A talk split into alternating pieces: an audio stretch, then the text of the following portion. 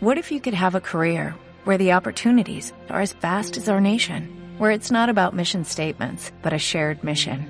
At U.S. Customs and Border Protection, we go beyond to protect more than borders, from ship to shore, air to ground, cities to local communities. CBP agents and officers are keeping people safe. Join U.S. Customs and Border Protection and go beyond for something far greater than yourself. Learn more at cbp.gov/careers. Bueno, capítulo 15. Recuerdan ustedes que estamos ya uh, revisando los diferentes reyes que hubo tanto en el reino del norte como en el reino del sur. Uh, cada vez se hacen un poco más cortas las narraciones de estos reyes y cada vez nos vamos acercando a la vida tal vez de uno de los profetas más importantes de la nación, que es el profeta Elías. Ya muy pronto estaremos llegando a, la narración de su vida y mucho aprenderemos y mucho seremos retados, sobre todo en esta época en que estamos viviendo. Pero hoy eh, nos enfocaremos en Abiam, Asa, Nadab y Baasa. Esos son los cuatro reyes que nombraremos el día de hoy. Los dos primeros que serán reyes en el sur, recuerden ustedes el reino de Judá, y los dos últimos son reyes en el reino del norte. Eh, hemos llegado a la tercera generación en el reino del sur y por eso vamos a leer. Voy a leer los primeros ocho versículos del capítulo 15 para que empecemos en esta noche. En el año 18 el rey Jeroboam, hijo de Nabat, Abiam, comenzó a reinar sobre Judá y reinó tres años en Jerusalén. El nombre de su madre fue Maaca, hija de Abisalom, y anduvo en todos los pecados que su padre había cometido antes de él, y no fue su corazón perfecto con Jehová su Dios, como el corazón de David su padre. Mas por amor a David, Jehová su Dios le, le dio lámpara en Jerusalén, levantando su hijo después de él y sosteniendo a Jerusalén por cuanto David había hecho lo recto ante los ojos de Jehová, y de ninguna cosa que le mandase se había apartado en todos los días de su vida, salvo en lo tocante a Urias Eteo. Y hubo guerra entre Roboam y Jeroboam todos los días de su vida. Y los demás hechos de Abiam, y todo lo que hizo, no está escrito en el libro de las crónicas de los reyes de Judá, y hubo guerra entre Abiam y Jeroboam. Y durmió Abiam con sus padres, y lo sepultaron en la ciudad de David, y reinó Asa, su hijo, en su lugar. Okay. Entonces, después de Salomón, que fue el último de los reyes del Reino Unido, recuerdan ustedes, de la Nación Unida, vino Roboam para ser el rey de Judá. Y luego nos encontramos con su hijo Abiam, el nieto de Salomón. Recordemos que Roboam llevó al reino de Judá por un declive bastante marcado. No sé si recuerdan ustedes lo que vimos hace 15 días atrás, cuando el rey de Egipto vino atacando y amenazando el reino de Judá y cuando se vieron en esa amenaza, eh, los líderes de la nación eh, clamaron a Dios y finalmente no fueron atacados ni conquistados, sino que tuvieron que entregar todos los tesoros que Salomón había, había guardado. Recuerden ustedes, todos esos escudos hechos de oro, tuvieron que entregárselos al rey de Egipto y en su lugar pusieron unos ah, escudos de bronce que no eran lo suficientes para adornar toda la casa como antes había sido. Entonces Roboam eh, termina su vida dejando al reino en una situación tal vez no, no muy buena en términos económicos, por lo menos eh, en comparación a lo que su padre había tenido. Cuando llegamos a ver a Abiam, noten ustedes aquí dice que Abiam reinó solo por tres años. Pero lo triste, lo más triste del asunto es que ah, cuando toma el poder simplemente continúa en la misma dirección de su padre Roboam. Eh, ninguno de los dos, ni Roboam ni Abiam, fueron hombres que buscaran al Señor, que buscaran tener una relación personal con Él. Y hace la comparación, ¿no? Dice, anduvo en todos los pecados que su padre había cometido antes de él, pero no fue su corazón perfecto como el de David, que era su bisabuelo. Siempre la comparación en el reino del sur será con David. ¿Y por qué? Noten ustedes aquí, el texto dice que tenía un corazón perfecto David y, y lo hemos hablado ya con anterioridad. Sabemos que David no fue perfecto de ninguna manera, pero cuando se hace ese énfasis en el corazón perfecto, se refiere a un corazón que reconocía quién era Dios y anhelaba tener una relación con Él. Y eso había sido David, un hombre que entendía, reconocía quién era el Señor y la misericordia que Él había tenido con Él, un hombre que entendía y apreciaba su relación con Él. Notan ustedes que dice que por amor a David Jehová le dio lámpara en Jerusalén. Y eso ya lo habíamos visto también antes, pero creo que es muy bueno volver a recordar a qué se refiere. Esa palabra lámpara es una luz, ¿verdad? Y, yo creo que es bueno tenerla en cuenta de acuerdo al contexto de aquella época. Eh, eh, siendo oscuro en la noche y sin tener la posibilidad de tener energía eléctrica. Eh, las noches podían ser bastante oscuras cuando estaba nublado tal vez. Y una luz podía ser una gran diferencia. Entonces la luz para los hebreos tenía un gran significado, representaba vida, representaba seguridad, representaba una guía. Y, eso ahora podemos ver porque el Señor decía y dijo, yo soy la luz del mundo. Pero entonces cuando habla de que el Señor le dio a David lámpara en el pueblo de Israel, es que ese corazón, el ejemplo de David, sería una guía, una influencia para todas sus generaciones. Y, eso me habla de lo importante de, tener una fe real, una fe genuina, y de manera que esa fe pueda también ser una guía para las siguientes generaciones, como lo fue en el caso de David. Ni Salomón, ni Roam, ni Abiam mostraron el mismo corazón que David había mostrado en cuanto a una relación real con el Señor. Abiam falló. Aquí nos habla que David falló también, como les decía, y hace uh, mención, hace referencia a ese caso, ¿se acuerdan de, de cuando él tiene esta aventura con Betsabé, ¿verdad? Y después eh, termina eh, mandando asesinar a Urias Eteo y el Señor lo deja claro que él lo notó y, eso muestra que, que, David no era perfecto, él tomó muy malas decisiones en muchos momentos de su vida, lo vimos cuando estábamos viendo segundo de Samuel. Pero su corazón siempre fue un corazón que entendía quién era Dios y entendía su necesidad de la misericordia de Dios. Y Abiam no tenía ese entendimiento en su corazón. Continuemos. Abiam dice ahí que tuvo guerra, ¿no? nos dice que eh, si quisiéramos ver más acerca de Abiam, podríamos ir al libro de las crónicas de los reyes, ¿verdad? Y lo veremos eh, también. De hecho, lo mencioné hace unos 15 días atrás. Ah, el énfasis aquí es esa guerra que tuvo con Jeroboam. Recuerdan, Jeroboam es el rey del norte.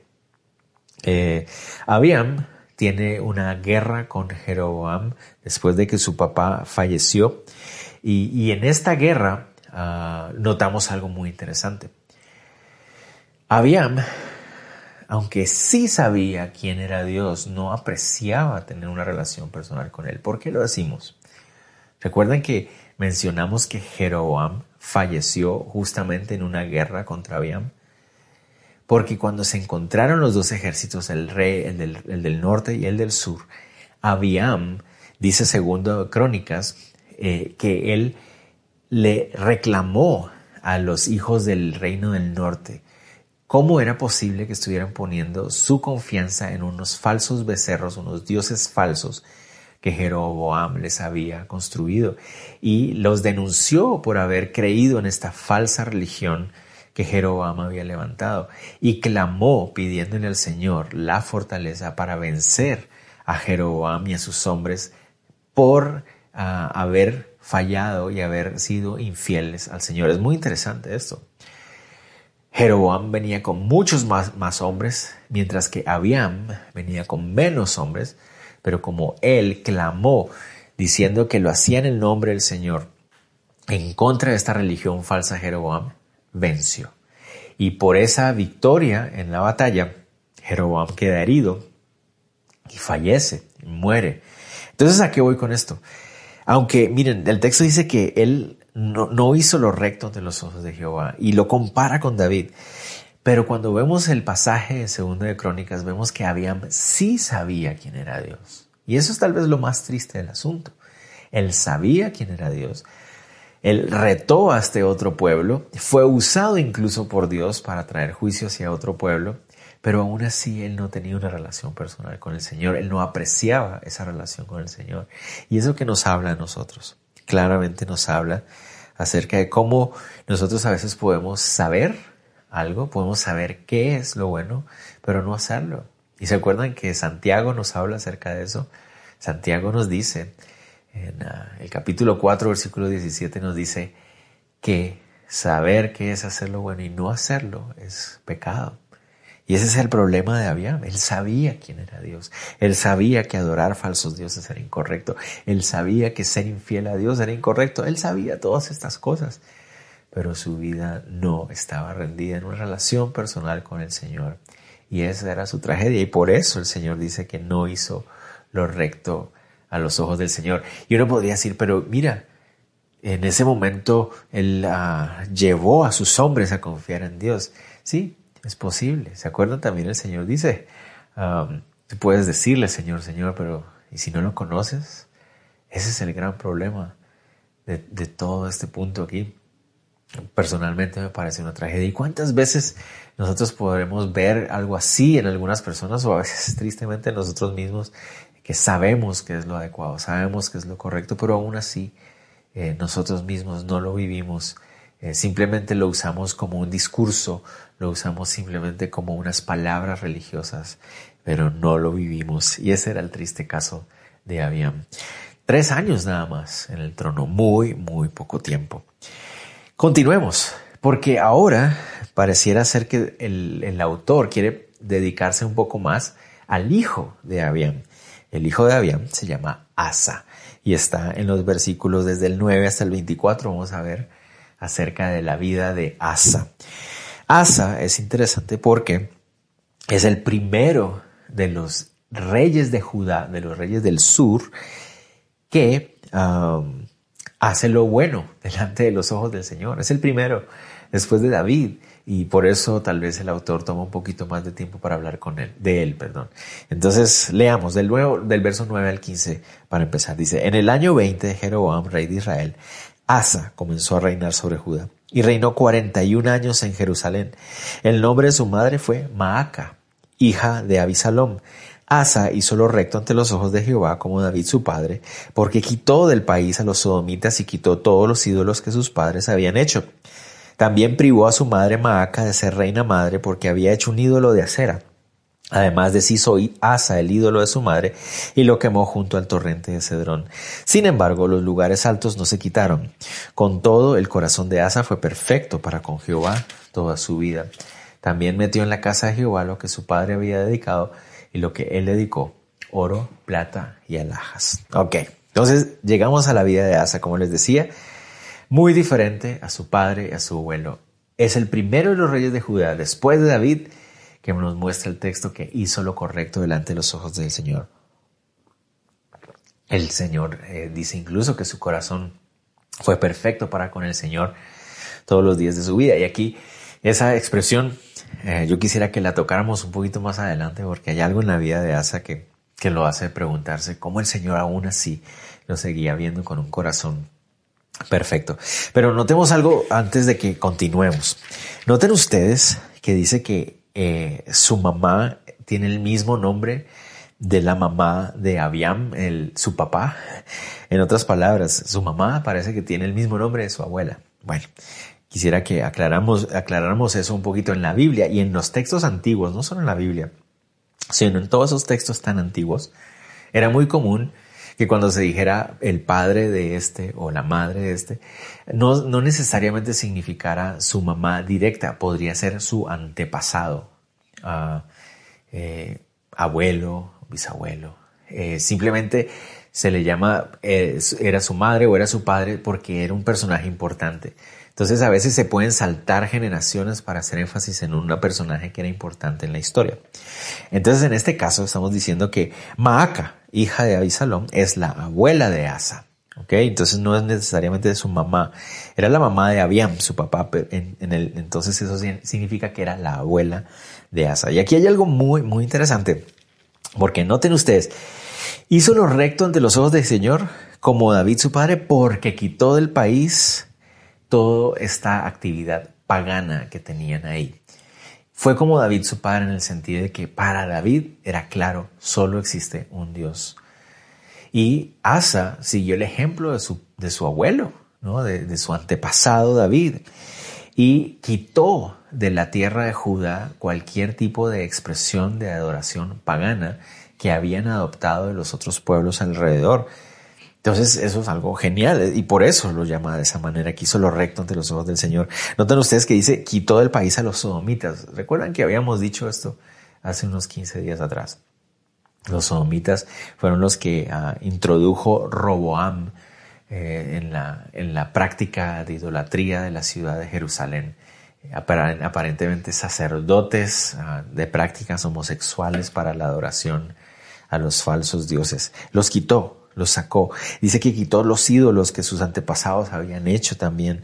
Pero lo más interesante tal vez que podemos notar aquí es que también le privó a su abuela de ser llamada reina madre. ¿Eso qué significa? Que Maaca, eh, en el reinado de Abiam, había logrado tener un estatus muy importante, tal vez en términos religiosos, eh, términos políticos, y estaba influenciando a la nación y estaba influenciando al pueblo a seguir estas prácticas paganas. Y notemos que Asa le, no le permitió a su abuela seguir siendo reina madre, le quitó el título, le quitó toda influencia y no solamente eso, dice que además deshizo el ídolo que ella había mandado hacer. Esa palabra ídolo que aparece ahí es muy interesante porque literalmente significa abominable. Entonces podríamos traducirlo, además deshizo Asa el abominable de su madre. Y eso se refiere a un gran ídolo, era un ídolo uh, tal vez el principal que habían establecido en la ciudad. Y eh, algunos creen que tenía que ver con todas estas prácticas eh, sexuales que les decía y de desorden eh, inmoral que, que se llevaban a cabo junto a esta adoración idólatra. ¿Y qué hizo Asa? Lo deshizo y lo quemó en el torrente de Cedrón. Eso es muy importante. El torrente de Cedrón está al sur de la ciudad y es el lugar eh, por donde se sacaban los desperdicios, era decir, como el basurero de la ciudad. Allí en el basurero de la ciudad quemó y deshizo a este gran ídolo, eh, el lugar donde deben estar los ídolos, en la basura, ¿verdad? No, no hay otro lugar donde puedan estar. Y Asa hizo lo correcto delante del ah, corazón de Dios. Notan ustedes, su corazón fue perfecto hasta los últimos días.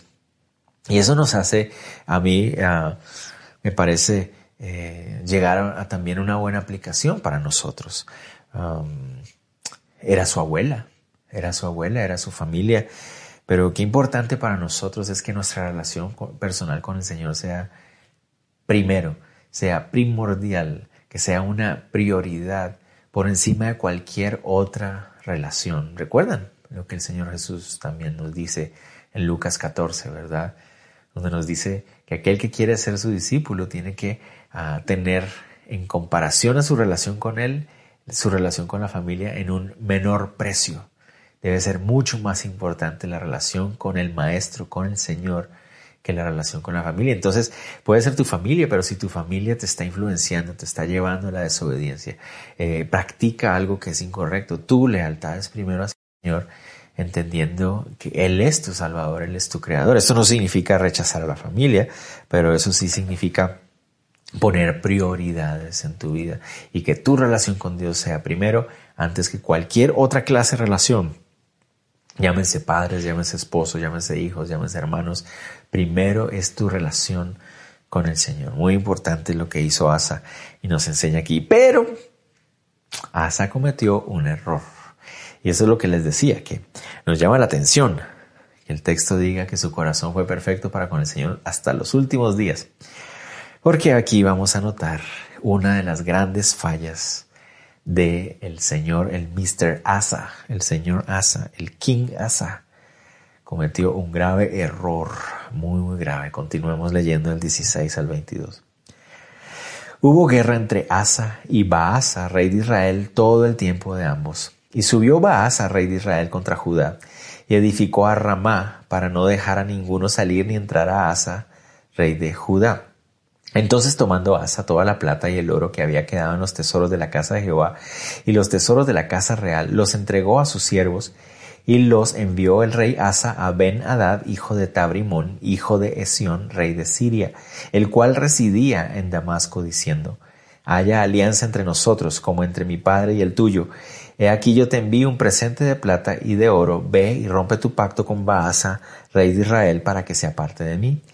Y Ben Hadad consintió con el rey Asa y envió los príncipes de los ejércitos que tenía contra la ciudad de Israel y conquistó Ijón, Dan, Abel, Bet Maaca y toda Cineret con toda la tierra de Neftalí. Oyendo esto, Baasa dejó de edificar a Ramá y se quedó en Tirsa. Entonces el rey Asa convocó a todo Judá sin exceptuar a ninguno, y quitaron de Ramá la piedra y la madera con que Baasa edificaba, y edificó el rey Asa con ello a Jeba de Benjamín y a Mispa. Ok, entonces, ¿qué fue lo que sucedió? Como Asa empezó a poner las cosas en orden, quitó los ídolos, eh, volvió a establecer una adoración al Señor sin la influencia pagana de la idolatría. Eso implicó que el reino del sur empezara a crecer una vez más. Recuerden ustedes, ah, después de Salomón vino Roboam, que llevó al, reino en un declive económico muy, muy fuerte. Después Abiam logró tener una eh, estabilidad y después viene Asa y empieza a, que, a subir eh, los niveles, digamos, de economía del pueblo, de la nación. Y eso le preocupó mucho al rey del norte, Baasa, que es la primera vez que lo vemos y más adelante vamos a volver a notarlo. Baasa se preocupó y entonces mandó a, a tomar algunos de los pueblos fronterizos entre las dos naciones y a fortalecer o a construir una fortaleza, de hecho.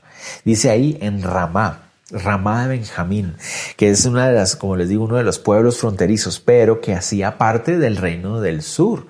Es decir, Baasa incursionó en el territorio del reino del sur y empezó a construir una fortaleza ahí para evitar eh, que los del reino del sur pudieran acceder al norte y para poder él controlar quienes pasaban de reino a reino. Eso lo hizo Baasa. Cuando Asa se entera de que esto está sucediendo ahí en la frontera, él no sabe qué hacer. Y lo que se le ocurre es tomar de esos tesoros que él había rededicado al Señor, que se habían estado usando para idolatría y ahora él los había rededicado al Señor. Y se le ocurre la grandiosa idea de contactar a Ben-Hadad, rey de los sirios. Los sirios estaban más al norte que el reino del norte, estaban encima. Y los sirios eran enemigos naturales, no solamente del reino del norte, sino también de ellos, que eso es una de las cosas más tristes ahí. Se le ocurre llamar y contactar a Ben Hadad y, proponerle una alianza. Le dice, ¿por qué no nos aliamos? Mire, a mí el reino del norte me está atacando en la frontera y yo sé que a ti te interesaría mucho tomar control del norte de ellos. Entonces yo te doy un dinero, hacemos una alianza y entonces tú me ayudas atacándolos a ellos en el norte para yo poder defenderme en el sur. Y hacemos una gran alianza. Notan ustedes que dice, hay alianza entre nosotros como entre mi padre y el tuyo. ¿A qué se refiere? Bueno, David había tenido una alianza con los reyes de, los sirios ah, muchos años antes. Pero recuerden ustedes que durante la época de Salomón, los sirios se convirtieron en enemigos de Israel una vez más. Entonces a él se le está, se le está olvidando eso, que está haciendo una alianza con unas personas que realmente lo que quieran es conquistarlos a ellos. Y eso le va a pesar a Israel más adelante. Todavía no, pero más adelante les va a pesar el haber animado a estos sirios a, atacar. Entonces, Benadad Feliz, dijo, buenísimo, me encanta la idea. Yo igual los iba a conquistar, pero si me vas a dar dinero, pues mejor. Y entonces Benadad dice que consintió con el rey Asa y envió sus ejércitos y conquistó a Ijón, Dan, a Belmeaca y a toda Cineret. Cineret, ese es otro nombre que se le da a Galilea, lo que luego sería conocido como Galilea. Entonces imagínense toda esa tierra del norte, toda la tierra de Neftalí, la tierra de la tribu de Dan, fue conquistada por los sirios gracias a que Asa ah, se alió con ellos para que atacaran. Efectivamente, funcionó su plan. Funcionó, entre comillas, ponemos ese funcionó. Porque cuando Baasa se entera de que lo están atacando en el norte, el imperio de los sirios, tiene que ir a defenderse y descuida la construcción de la fortaleza en la zona fronteriza. Asa aprovecha la oportunidad, dice que toma a todos los hombres de la tribu, se los lleva, toman todos los materiales y empiezan a construir no una fortaleza, sino dos fortalezas en uh, Geba y en Mispa, en la misma zona. Ahora ellos construyen, construyen dos fortalezas para ahora ser ellos los que controlan esa zona de ahí. Pero ¿por qué decimos que fue un grave error? Cuando nosotros leemos segundo de Crónicas capítulo 16, nos damos cuenta que Dios reprendió a Asa por esa acción. Dios envió a un profeta llamado, llamado Hanani para que Hanani vaya y le llame la atención, lo reprenda al rey Asa. ¿Pero por qué? El profeta Hanani le dice, ¿no ya Dios los había librado de amenazas más grandes? Cuando los reyes del sur, de Etiopía, de Egipto vinieron contra ustedes y ustedes clamaron al Señor, ¿no los libró el Señor? Entonces, ¿por qué ahora se te ocurre buscar una alianza con otros hombres, sobre todo con los enemigos de Israel. ¿Por qué haces eso si lo único que tenías que hacer era confiar en el Señor, era clamar a Él? Pusiste tu confianza en hombres y no en el Señor e hiciste mal. Esa fue la reprensión. Entonces ahí hay una otra enseñanza que podemos tomar para nosotros acerca de poner nuestra confianza en hombres o en lo que nosotros mismos podemos hacer, en nuestras alianzas, en nuestros negocios. En vez de confiar en el Señor, confiamos en lo que nuestros negocios pueden lograr, nuestros esfuerzos, nuestros talentos, en lo que otras personas estamos esperando que otros nos den, lo que solo Dios nos puede dar. Confiamos en gobiernos, confiamos en otros socios de negocios, confiamos en familia y no confiamos en el Señor. Y, yo creo que ustedes recuerdan también lo que nos dice el Señor en Jeremías capítulo 17, ¿se acuerdan? Y nos dice que maldito es el hombre que confía en el hombre. Hay una, hay una maldición que cae en aquellas personas que ponen su confianza en otros hombres, refiriéndonos a poner su confianza de salvación, ¿verdad? a eso estamos hablando, a poner su confianza de, de provisión, su confianza de sustento, su confianza de protección. No, mi confianza tiene que estar puesta en el Señor, no en el gobierno, ni en los negocios, ni en lo que yo pueda hacer o en mi familia, no es en el Señor. Y Dios puede usar negocios, puede usar gobierno, puede usar familia, puede usar vecinos, puede usar a quien Él quiera, pero mi confianza está en el Señor, no en estas alianzas. Y ese fue el gran error de Asa haber puesto su confianza en hombres. Pero peor aún, ¿saben qué es peor aún? Que en segundo de Crónicas nos dice que cuando ah, Asa fue reprendido por Hanani, en vez de aceptar la reprensión, se enojó con Hanani y lo mandó a meter a la cárcel al profeta Hanani porque no le gustó lo que le dijo. Entonces, ¿qué otra cosa vemos ahí? se enojó cuando fue reprendido por el Señor. Y esa es otra gran falla que vemos en el corazón de Asa y que también podemos ver en nuestro corazón cuando somos reprendidos en nuestros malos actuar, en nuestra mala actuar, en nuestras malas decisiones. Dios a veces va a usar a hombres, a mujeres para reprendernos y decirnos, Luis, esto no estuvo bien. Dios, Dios va a usar a otras personas para que a través de la palabra nos llamen la atención, nos digan, eso no es correcto. Y en lugar de enojarnos, en lugar de usar la energía para enojarnos con esa persona, para tomar personal el asunto, deberíamos usar esa energía para meditar, examinar nuestro corazón y arrepentirnos. Nos llenamos de amargura y, peleamos contra el mensajero que Dios ha enviado en lugar de entender el mensaje que el Señor ha enviado. Y ese fue otro de los graves errores de Asa. Por eso les decía, hasta el final, hasta el final, él muestra tener como esta especie de, de enojo con el Señor. Aunque el texto nos dice que su corazón fue perfecto ante el Señor, eso significa que no levantó los ídolos ni, ni, se rindió a esta adoración idólatra, pero su corazón falló como la de los hombres, como cualquier corazón de los hombres. ¿Cómo fallece Asa? Dice verso 23.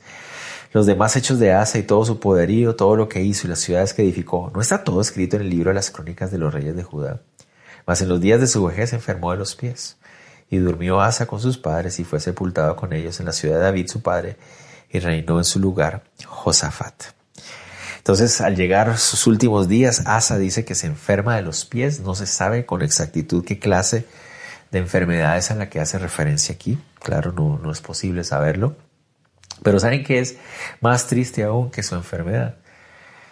Que otra vez, ese pasaje segunda de Crónicas, segundo de Crónicas, perdón, nos dice, textualmente dice, que en vez de confiar en Dios puso su confianza en los médicos. Eso es lo que dice ahí. Noten lo que les decía. Su corazón se llenó de amargura y en vez de aceptar la reprensión que el profeta Hanani le dio, Asa, en lugar de buscar en el Señor el descanso, el reposo, la sanidad que tal vez necesitaba en ese momento, decidió mejor confiar en los médicos. Y eso no significa, obviamente, que Dios, perdón, no puede usar médicos o que debemos menospreciar el trabajo de los médicos, para nada, no, no estamos refiriéndonos a eso. Nos referimos a que nuestra confianza, nuestro descanso, nuestro reposo, nuestra tranquilidad, nuestra calma, nuestra paz está en el Señor y no en lo que los médicos pueden hacer. Gloria al Señor por los médicos y gloria al Señor por la medicina que Él ha permitido a los seres humanos desarrollar. Pero nuestra confianza está en el Señor, que sea con medicina o sin medicina, estamos en sus manos que sea que los médicos sepan qué deben hacer o no sepan qué deben hacer, estamos en las manos del Señor y ahí es donde está nuestro reposo y nuestra, nuestra paz. Entonces Asa así muere, una enfermedad en sus pies y no quiso confiar en el Señor. Aún así, la gracia del Señor se manifiesta para con Asa, diciéndonos que hasta el último día de sus vidas su corazón estuvo hacia el Señor en el sentido de no se rindió a la idolatría, y a la falsa religión como el resto de sus familias, de su padre y su abuelo. Ok, ahora el foco cambia. Ya no estamos en el sur, en Judá. Ahora en los últimos versículos del capítulo nos enfocamos en el reino del norte. Okay, ahora vámonos hacia el norte. Eh, entonces, veamos, dice versículos 25-26. Nadab, hijo de Jeroboam, comenzó a reinar sobre Israel en el segundo año de Asa, rey de Judá, y reinó sobre Israel dos años. E hizo lo malo ante los ojos de Jehová, andando en el camino de su padre y en los pecados con que hizo pecar Israel. Ah, Cuando muere Jeroboam, su hijo Nadab reina.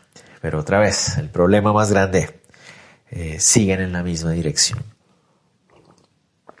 siguió en la adoración falsa a estos dioses de becerros de oro que había levantado.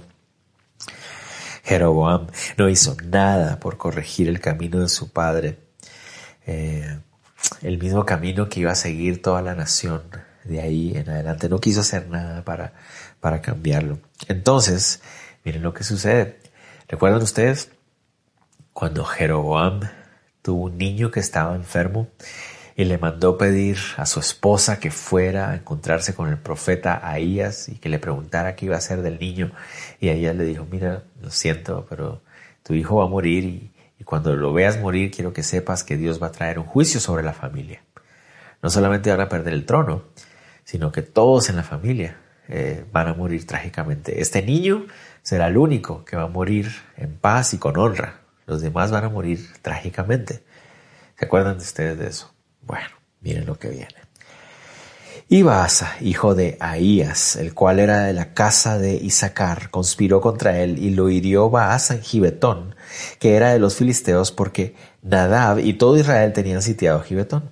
Lo, lo mató pues Baasa en el tercer año de Asa, rey de Judá, y reinó en lugar suyo. Y cuando él vino al reino, mató a toda la casa de Jeroboam, sin dejar alma viviente de los de Jeroboam, hasta raerla conforme a la palabra que Jehová habló por su siervo Ahías Silonita, por los pecados que Jeroboam había cometido y con los cuales hizo pecar Israel por su provocación con que provocó enojo a Jehová, Dios de Israel. Los demás hechos de Nadab y todo lo que hizo no está todo escrito en el libro de las crónicas de reyes de Israel.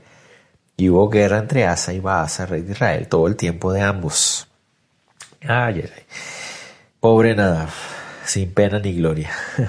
El hijo de Jeroboam toma el trono y aparentemente encuentra que los filisteos, los pocos filisteos que quedaban en ese momento, eh, que van a ser destruidos mucho más adelante, pero que recuerdan David los había dejado bien diezmados. Esos pocos filisteos que quedan toman Gibetón, eh, hacia el sur y suroccidente, y entonces Nadab tiene que salir con sus hombres para retomar Gibetón. Y cuando están peleando, dice que aprovecha este señor llamado uh, Baasa de la tribu de Isaacar y lo mata a traición, lo mata en la guerra, mata a su propio rey, imagínense, para él ahora proclamarse rey. La nación uh, lo acepta a Baasa como, como rey, o bueno, vamos a verlo más adelante, pero Baasa toma el trono eh, en ese momento. No solamente toma el trono al matar a Nadab, sino que notan ustedes, regresa a casa, regresa a la ciudad de Tirsa, donde estaba la casa real, y mata a toda la familia de Nadab, a todos los descendientes de Jeroboam, tal cual como el profeta Ahías lo había predicho. Como habíamos dicho, el reino del norte es un reino muy inestable. Todo esto que estamos viendo aquí nos muestra la debilidad del reino del norte, no solamente en términos espirituales, sino también en términos políticos. Es un reino supremamente inestable políticamente hablando y todo esto a raíz de cuál era su base. Recuerden que la base del reino del sur era el testimonio de David, pero la base del, testimonio, del reino del norte era el testimonio de Jeroboam, una religión falsa que se, que se presentaba como una alternativa a la adoración al Señor, pero era falsa, no era de verdad, se caía supremamente inestable. Y ahí estaban cumpliéndose las palabras del profeta Ahías. No vamos a hablar mucho más de Baasa, porque el próximo capítulo, el capítulo 16, es ahí donde nos enfocaremos al iniciar. Uh, pero solamente para que leamos los versículos y así nos deja listos para la próxima semana. Dice, en el tercer año de Asa, rey de Judá, comenzó a reinar Baasa, hijo de Ahías, sobre todo Israel en Tirsa, y reinó 24 años. E hizo lo malo ante los ojos de Jehová, y anduvo en el camino de Jeroboam y en su pecado con que hizo pecar a Israel. Bueno, como les digo, no vamos a profundizar mucho en la vida de Baasa todavía, porque si Dios lo permite, la próxima semana eso es lo primero que haremos pero lo que notamos es que, así como todos los reinos del, todos los reyes en el norte, hizo lo malo ante los ojos de Jehová, continuó en esta falsa, falsa adoración. Bueno, ¿cómo vamos a terminar? Yo quisiera proponerles que termináramos recordando algunas de las aplicaciones prácticas que tenemos para nuestra vida en esta noche.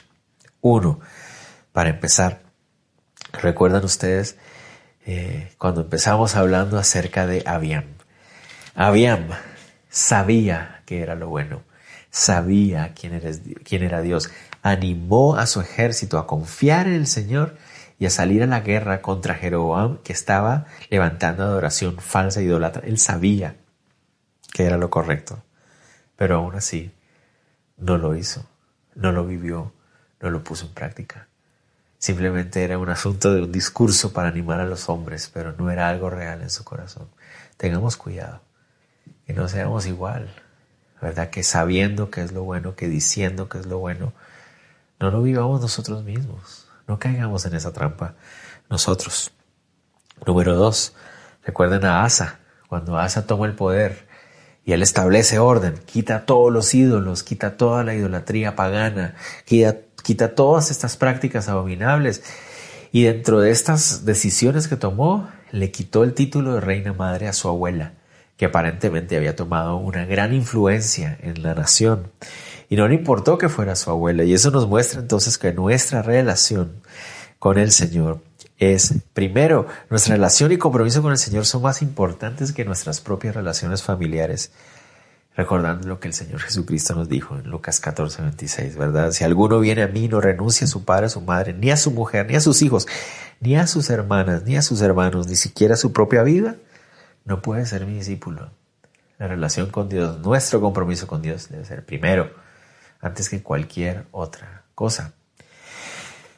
Entonces, no debe ser la influencia de los demás, por más cercanos que sean, sino solamente la influencia de la palabra de Dios.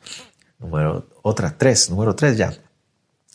Cometemos el error de usar las cosas que son de Dios para buscar aquello que nos pueda beneficiar. ¿Notan ustedes lo que hizo Asa?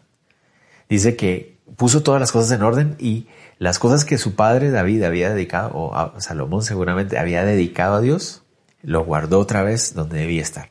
Pero ¿qué pasó al tiempo? Cuando vino eh, el rey Baas a atacarlo, las cosas que se habían dedicado a Dios y se las entregó a Ben Hadad, ben perdón, para que lo defendiera. Noten ustedes lo que había sido dedicado para Dios. Lo sacó del templo y se lo entregó a Ben Hadad para que lo defendiera, poniendo su confianza en este hombre. Pero aquí el énfasis está en esto.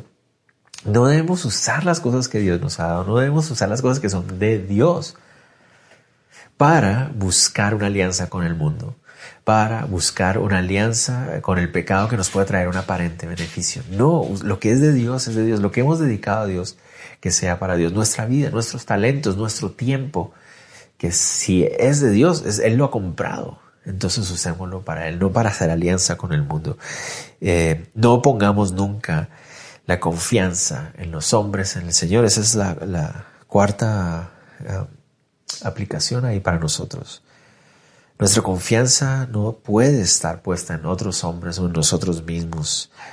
Esa confianza acerca de nuestra salvación, nuestra protección, eh, debe estar puesta solamente en el Señor. Si la estamos poniendo en algo o en alguien más diferente al Señor, es una afrenta al Señor, es algo incorrecto. El Señor nos llama la atención acerca de no poner nuestra confianza en el hombre. Recuerden, Jeremías 17:5, ustedes lo saben, lo, lo recuerdan.